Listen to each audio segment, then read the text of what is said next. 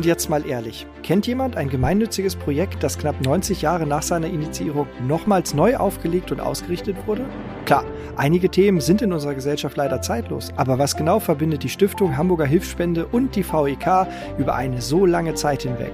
Was genau macht die Stiftung und was können wir tun, um diese wichtige Arbeit zu unterstützen? Deshalb sagen wir Moin und herzlich willkommen, Jochen Spätmann.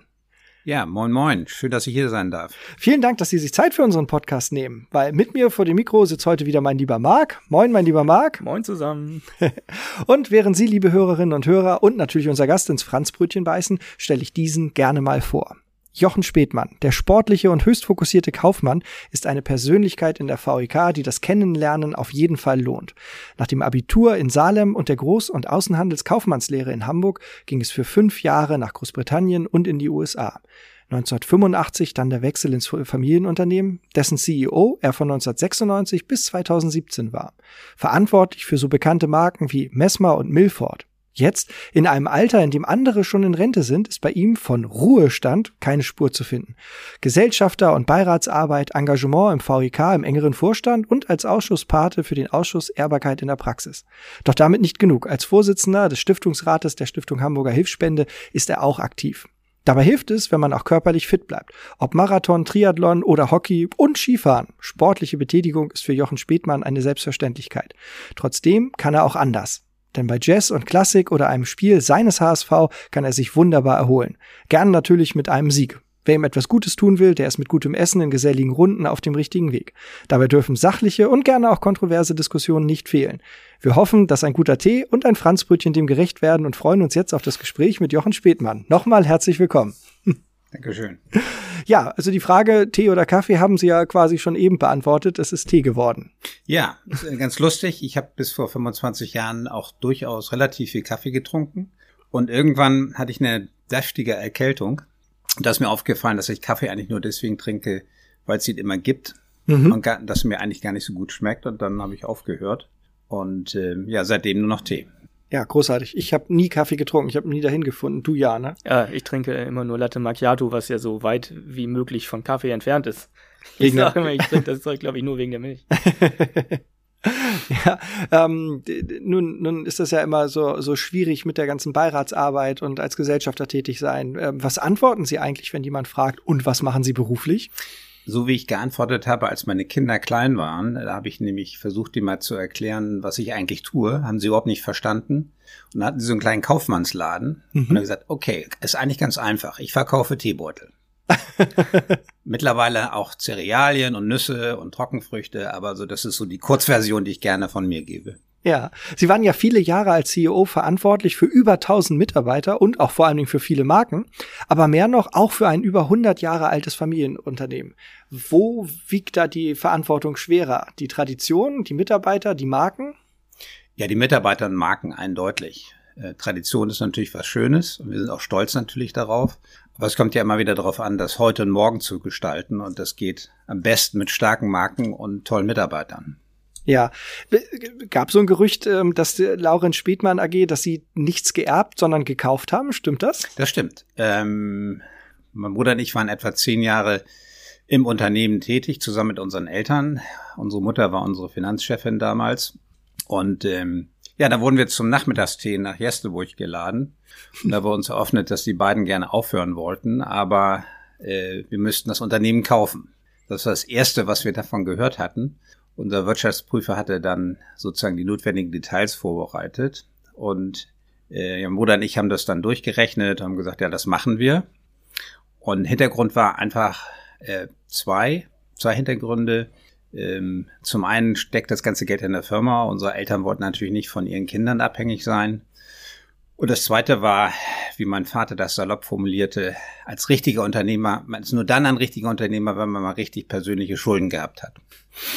Und ja, insofern äh, mussten wir es tatsächlich kaufen. Zwar durchaus zu einem Vorzugspreis, äh, aber dennoch, wir haben etliche Jahre dann an, daran abbezahlt. Ja, aber das finde ich fair. Bin froh, dass mein Vater das nicht so gemacht hat. Ähm, ja, hoffentlich kommt er da jetzt nicht noch auf irgendwelche Ideen. ähm, das ist ja schon eine, eine ganze Zeit her. Ähm, wie, wie haben Sie so die Veränderungen im Unternehmensumfeld seitdem wahrgenommen? Wie waren so für Sie die letzten Jahrzehnte? Ja, also unglaublich, als ich anfing, 85, hatten wir noch weit über 250 Kunden, Namen, die heute keiner mehr, mehr kennt. Heute haben wir eigentlich nur noch vier, wesentlichen vier Kunden im LEH, im Lebensmitteleinzelhandel, also Aldi, Lidl, Edeka, Rewe. Natürlich gibt es noch einige unabhängige, wie zum Beispiel Globus. Mhm. Also die Konzentration ist enorm. Wer kennt heute noch die berühmten Tante-Emma-Läden, die es an jeder Ecke gab? ähm, und natürlich dadurch ist natürlich eine erhebliche Nachfragemacht entstanden äh, bei den Händlern. Und darauf muss man sich natürlich nachhaltig einstellen und damit wieder immer wieder umgehen. Das zweite ist, habe ich oft mit meinem Vater be besprochen. Ähm, früher war es vielleicht leichter, weil die Märkte jedes Jahr um x Prozent gewachsen sind.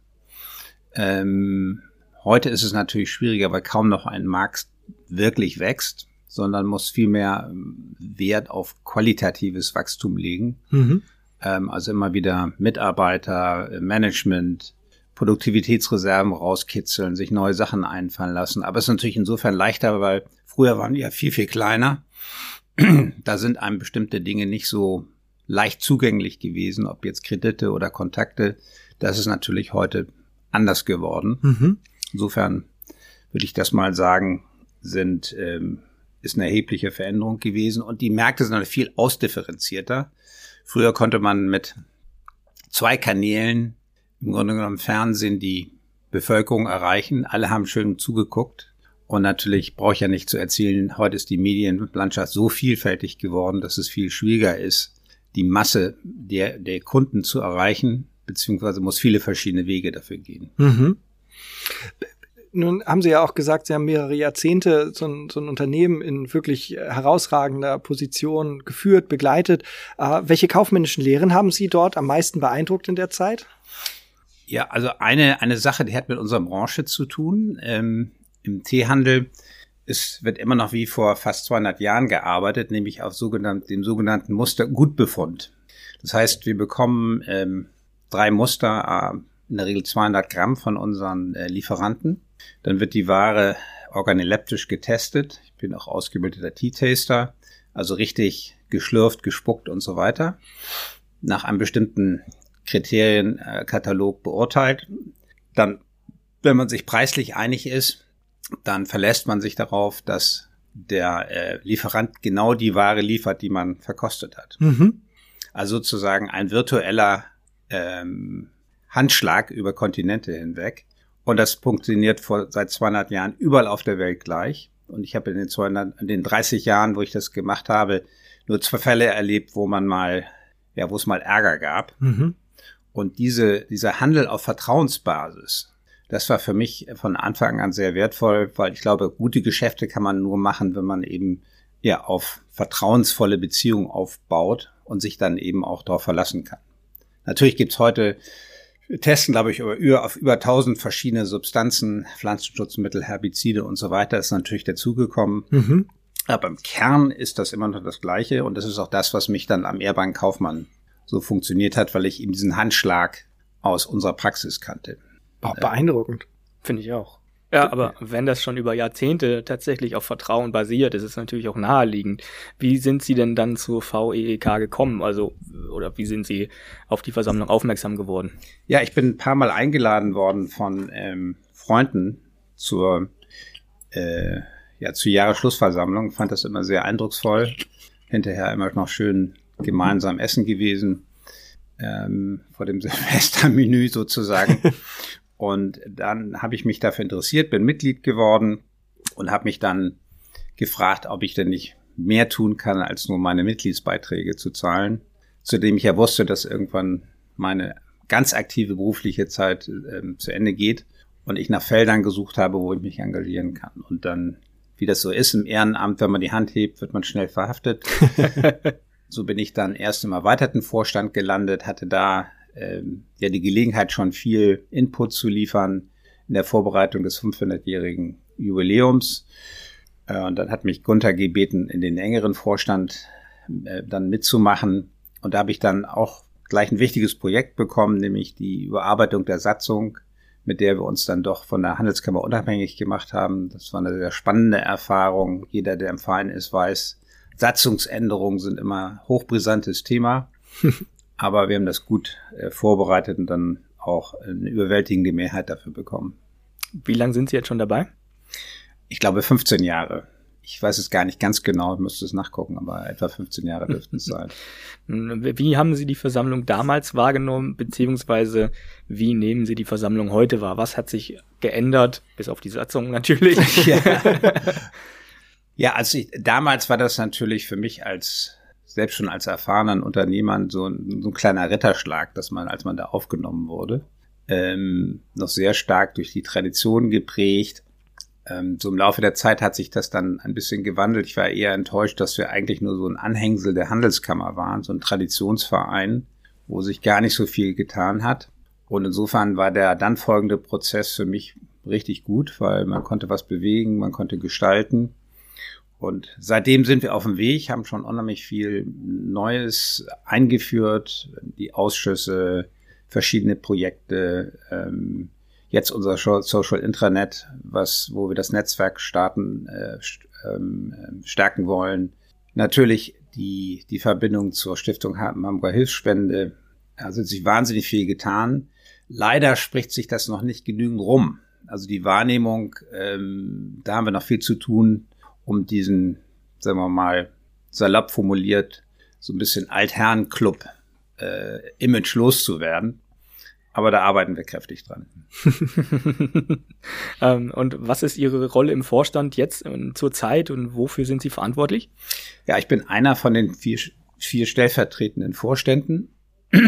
Ich unterstütze vor allen Dingen äh, Gunther Mengers in der Zusammenarbeit mit der Handelskammer, also Organisation Jahresschlussversammlung, koordiniere die Ausschussarbeit äh, der fünf Ausschüsse, die wir haben, bin ja auch Pate für den äh, Ehrbarkeit in der Praxis.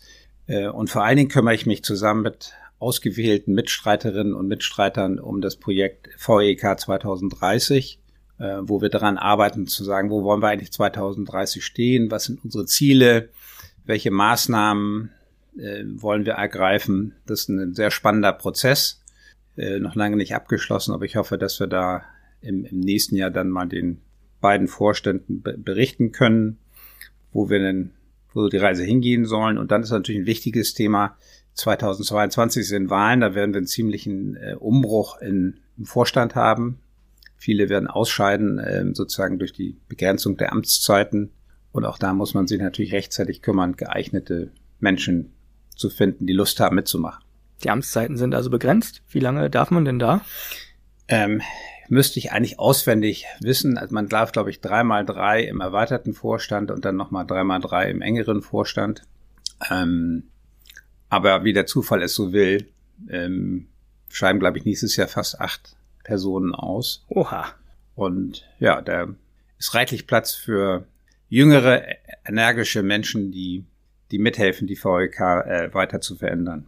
Also tatsächlich auch ein kleiner Umbruch in ja. der VEK. Was sind die äh, dringendsten Themen für die nächsten Jahre oder ja gut, Sie sind jetzt vor allem in Entwicklungsthemen, das wird wahrscheinlich für Sie auch pressieren dann, oder? Ja, also ich denke, das Thema Sichtbarkeit und Image, das haben wir ja schon angesprochen, das ist ein ganz wichtiges Thema. Ähm, glücklicherweise trägt ja auch der Podcast sehr gut dazu bei, das ähm, darauf einzuzahlen. Dann haben wir das Thema Diversität.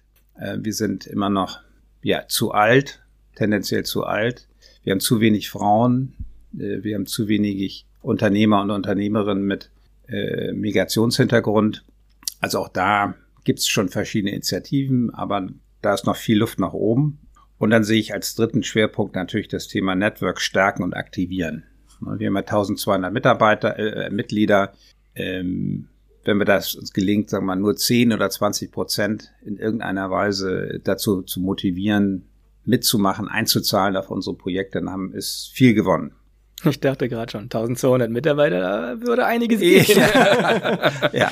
Da kriegen wir was bewegt, auf das, jeden Fall. Gutes äh, Stichwort, danke. Ich meine, das muss man bedenken. Wir sind ja hier total im Ehrenamt. Wir haben ja zusammengenommen Fulltime-Job drei, zwei Mitarbeiter, in, in, Realität drei Mitarbeiterinnen, die die Geschäftsstelle führen.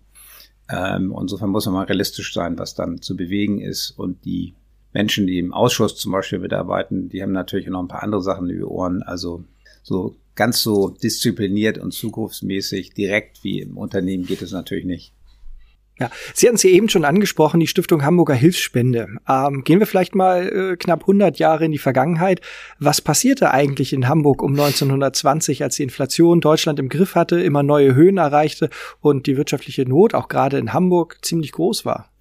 Ja, da haben sich eine Gruppe von Kaufleuten sowohl aus der Handelskammer als auch aus dem ehrbaren Kaufmann zusammengefunden und haben eben die erste sag mal, die erste Stiftung Hamburger Hilfsspende gegründet, um in Not geratenen Bürgern mit Geld und Sachspenden zu helfen.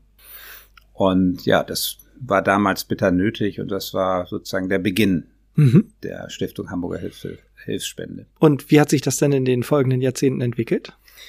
Ja, es gab dann natürlich den Bruch äh, in der Nazi-Zeit. Da gab es offensichtlich einen sehr wach, wachsamen Vorstand, der rechtzeitig ähm, das bestehende Vereinsvermögen an Bedürftige verteilt hat, weil es drohte, äh, in das NS-Hilfswerk integriert zu werden. Und man wollte verhindern, dass die Namen der Bedürftigen äh, sozusagen den Machthabern dann zugänglich gemacht werden. Und ähm, insofern ist das so passiert und damit ist die Hilfsspende erstmal wieder obsolet gewesen. Ähm, schön war allerdings, dass sozusagen die Keimzelle für die spätere Entwicklung, nämlich die Gründung der Hamburger Heim GmbH, 28 oder 29 erfolgt ist, wo man im Prinzip ein, heute würde man das wahrscheinlich betreutes Wohnen nennen, mhm. äh, womit eben auch der Erwerb von Immobilienbesitz verbunden ist, war. Ähm, und das ist dann nach dem Krieg wieder von neuen Kaufleuten, wiederum aus der VEK und dem äh, Ehrbahn Kaufmann heraus aufgegriffen worden und im Laufe der 50er, 60er, 70er Jahre ein doch sehr beträchtliches Immobilienvermögen entstanden, ähm, was dann dazu geführt hat, als man sich Gedanken machte, wie geht's denn eigentlich weiter, äh, aus dem persönlichen Besitz dieser neuen Treuhänder dann in eine Neugründung der Stiftung Hamburger Hilfsspende gemündet hat. Und die Hamburger Hilfsspende ist dann sozusagen einziger Aktionär der Immobilien GmbH geworden. Ja, und dann in der weiteren Entwicklung stellte sich heraus, dass es immer weniger sinnvoll war, ein solches Unternehmen sozusagen ehrenamtlich zu führen. Auch Wettbewerbs, das Wettbewerbsumfeld hatte sich, hatte sich verändert. Ähm, hinzu kam, dass der damalige Vorstand und Stiftungsrat alle so ein bisschen in die älteren Semester vorgerückt waren und man sich einfach fragte, wie organisieren wir die Zukunft?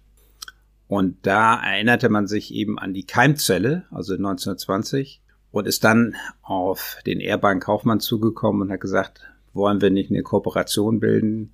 Ähm, wir würden das, das Immobilien, Immobilienvermögen war damals schon verkauft und ist dann eben im vollen Umfang der äh, Stiftung zugeflossen. Und für uns ähm, VEK-Vorstand war das eine tolle Gelegenheit. Wir, wir sind ja nicht gemeinnützig, aber immer wieder werden wir angefragt äh, wegen dieses Themas und deswegen haben wir dann uns bereit erklärt, sozusagen einige Vorstandsmitglieder zu stellen, äh, wobei man klar sagen muss, die SHH abgekürzt ist eben eine unabhängige Stiftung. Sie ist keine Tochter oder Beteiligung der VEK, sondern wird im Grunde genommen nur durch die, durch die Personalunion verknüpft. Mhm. Jetzt habe ich lange geredet, aber das war ein wahrscheinlich zu langen Worten die Geschichte. Na, aber total spannend, wie sich das halt auch in, im, im Wandel der ganzen Jahrzehnte auch anpasst, ähm, immer mit dem Fokus darauf, Gutes zu tun. Also das fand ich jetzt super. Was ist denn der genaue Stiftungszweck heute?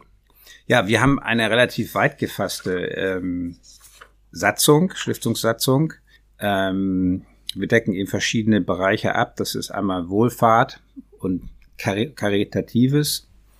Wir haben die Jugend- und Auf Altenhilfe, wir haben Kunst und Kultur. Ich habe wahrscheinlich auch irgendwas vergessen, aber äh, insofern müssen wir unsere Mittel immer auch so ausrichten, dass jeder Bereich bedacht wird. Ähm, natürlich ist das Thema Jugend- und Altenhilfe, wo es im Moment die meisten Berührungspunkte mit der VEK gibt. Äh, die Stiftung Hamburger Hilfsspende hat zum Beispiel den VEK-Contest zum Thema Berufsehre mhm. gesponsert und mit durchgeführt, was ein sehr großer Erfolg war. Kann man sich übrigens auch noch bei YouTube angucken. Genau. Also ähm, ein, ein total toller Abend gewesen ähm, und, und großartige Beiträge. Fand ich eine schöne Idee. Absolut. Ähm, Finde ich auch. äh, vor allen Dingen, wenn man sieht, mit welchem Engagement und Begeisterung die jungen Menschen da an das Thema herangegangen sind. Ja, wir haben eine sogenannte Soft Skills Akademie für äh, Auszubildende und andere jüngere Mitarbeiter durchgeführt und angeboten, zum Teil auch gut wahrgenommen worden aus der Mitgliedschaft, äh, wo ebenso eher die, ja, die Soft Skills trainiert, geübt worden sind. Das soll auch fortgesetzt werden. Und in der Zukunft können wir uns eine ganze Menge mehr Projekte noch vorstellen, die gemeinsam mit der VEK durchgeführt werden könnten. Cool. Welche Projekte und Einrichtungen werden, werden sonst noch so äh, unterstützt? Wir können ja jetzt einfach mal schön Werbung machen für diese tollen Organisationen. ja, genau. Also wir haben zum Beispiel, ich habe mal so ein paar Beispiele rausgepickt. Äh, der Mitternachtsbus ja. wird von uns unterstützt, wahrscheinlich vielen bekannt. Ich habe selber mal im Rahmen eines sozialen Praktikums bin ich mal eine Nacht mitgefahren, wo eben direkte äh, Hilfe, sei es jetzt Kleidung oder auch Nahrungsmittel, den, den Obdachlosen gebracht wird, die eben nicht in den äh, städtischen Einrichtungen übernachten wollen, sondern unter Brücken und so weiter. Wird ausschließlich ehrenamtlich organisiert, ganz toll. Ähm, also das ist eine Sache, die wir unterstützen. Dann haben wir zum Beispiel äh, in der Jugendaußenaltenhilfe das Thema Jung und Alt. Ähm, ein tolles Projekt, was wir da besonders fördern, ist die Opa- und Oma-Feuerwehr, wo eben Eltern zwei Tage die Woche auf äh, entsprechende Senioren und Senioren zurückgreifen können, um bei der Kinderbetreuung zu helfen. Boah, das ist ein feines Projekt. Ähm, das macht uns viel Spaß. Dann haben wir dem Allee-Theater, ähm, wahrscheinlich auch vielen bekannt, äh, sehr geholfen, als die nach finanziellen oder es musste viel renoviert werden und da haben wir dann ordentlich äh, unterstützt und geholfen. Ähm, aber auch die Hamburgische Kulturstiftung wird äh, gefördert oder die Hochschule für Musik und Theater. Also ein relativ breiter Bogen, den wir zugegebenermaßen von dem Altvorstand geerbt haben. Ähm, der Stiftungsrat hat sich ja jetzt ziemlich erneuert, ähm, besteht im, im Wesentlichen aus drei Personen, nämlich äh, meiner Wenigkeit jetzt als, fang mal unbescheid mit mir selbst an, ähm, als Vorsitzenden. Dann haben wir ähm, Günther Mengers als stellvertretenden Vorsitzenden und äh, Doris Tito. Dann sind wir sehr froh, dass wir sie gewinnen konnten. Doris Tito war langjährige Geschäftsführerin ähm, zum Beispiel des Themas Seitenwechsel in der Patriotischen Gesellschaft, äh, Geschäftsführer von Hinz und Kunz, kennt also die soziale Szene in Hamburg sehr, sehr gut und wird uns sicherlich helfen, gute Projekte zu finden, vielleicht auch die Spreu vom Weizen zu trennen. Äh, bin ich sehr froh, dass äh, Frau Tito dabei ist. Ja, und dann haben wir natürlich die Menschen, die Arbeit machen müssen, nämlich die Geschäftsführerin, die nicht zufälligerweise Antonia Schmidt-Busse heißt. und äh, als Vorstand konnten wir Bernhard Rolfes, auch ein VEK-Mitglied, gewinnen. Der kommt aus dem Thema Vermögensverwaltung und kümmert sich eben um das Vermögen der Stiftung, damit das möglichst gut angelegt wird, damit wir viel Geld ausgeben können. Wie kann man sich die ehrenamtliche Arbeit in der Stiftung so vorstellen? Ja, also ähm, der Vorstand und die Geschäftsführung führen die Geschäfte. Das heißt, das Stiftungsrat setzt den Rahmen. Wie viel Geld kann ausgegeben werden? Wir sprechen darüber, wie wird es ungefähr prozentual verteilt. Aber in dem Rahmen entscheidet letztendlich äh, Frau Schmidt-Busse und Herr äh, Rolfes. Frau Tito ist dann natürlich aktiv beratend tätig.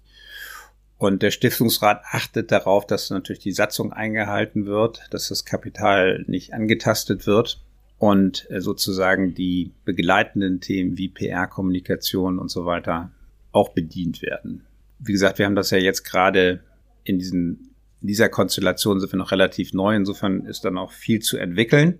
Ähm, aber wir sind sehr optimistisch, dass wir da auch viel bewegen können. Und besonders liegt uns am Herzen, eben die VEK-Mitglieder auf diese tolle Stiftung aufmerksam zu machen und da auch zu versuchen, möglichst viele Kooperationen einzugehen. Vielleicht haben ja VEK-Mitglieder Lust, ähm, zum Beispiel anstatt Weihnachtskarten uns ein bisschen Geld zu geben ähm, oder an bei Beförderung dieses oder jenes Projektes auch vielleicht sich finanziell zu beteiligen. Äh, oder vielleicht gibt es ja auch VLK-Mitglieder, die eigene Ideen haben und sagen, Mensch, äh, lass uns doch mal sprechen, ob wir da nicht was zusammen machen können. Also das ist ein wichtiges Thema für die, für die Zukunft. Ich persönlich halte das für eine absolut, absolut sinnvolle äh, Alternative zu Weihnachtskarten. also selten hat, glaube ich, ein, eine Idee dahinter mehr Sinn ergeben. Gut, Reichweite ist dann wieder eine der Herausforderungen, die auch für die Stiftung gelten. Was für Herausforderungen gibt es dann noch? Ja, ich glaube, ich habe die wesentlichen schon genannt. Mhm. Natürlich ist äh, das Management des Vermögens ganz wichtig. Sie alle kennen äh, das Marktumfeld in der Finanzwelt, keine Zinsen, und da eben trotzdem und mit angemessenem Risiko gute Erträge zu erwirtschaften. Aber natürlich werden wir uns auch Gedanken machen, wie wir mit welchen Mitteln man gegebenenfalls langfristig das Stiftungsvermögen auch erhöhen kann, um eben ähm, diesen Gedanken, der ja die Stiftung trägt, weiterzuführen und auch zu einer größeren Wirkung zu verhelfen. Was können Mitgliederinnen und Mitglieder der VEK tun, um die Arbeit zu unterstützen, um denen jetzt quasi die Hand zu reichen und die Tür zu öffnen? Schneeballsystem aufbringen. Nee, Geld spenden. Also natürlich Geld spenden, aber auch ähm, Ideen einbringen, sich einfach mal für die Stiftung äh, zu interessieren. Wir überlegen, ob wir dann auch mal im Rahmen unserer regelmäßigen Veranstaltungen ähm, Stammtisch ähm, zum Beispiel, ob wir da nicht mal eine Informationsveranstaltung anbieten, um auch mehr über die Projekte zu informieren, weil am meisten interessieren natürlich die Menschen, denen das auch zugutekommt. Also wir müssen es einfach in der Mitgliedschaft noch bekannter machen. Aber Sie haben schon ganz recht, am Ende hilft Geld in dem Fall viel.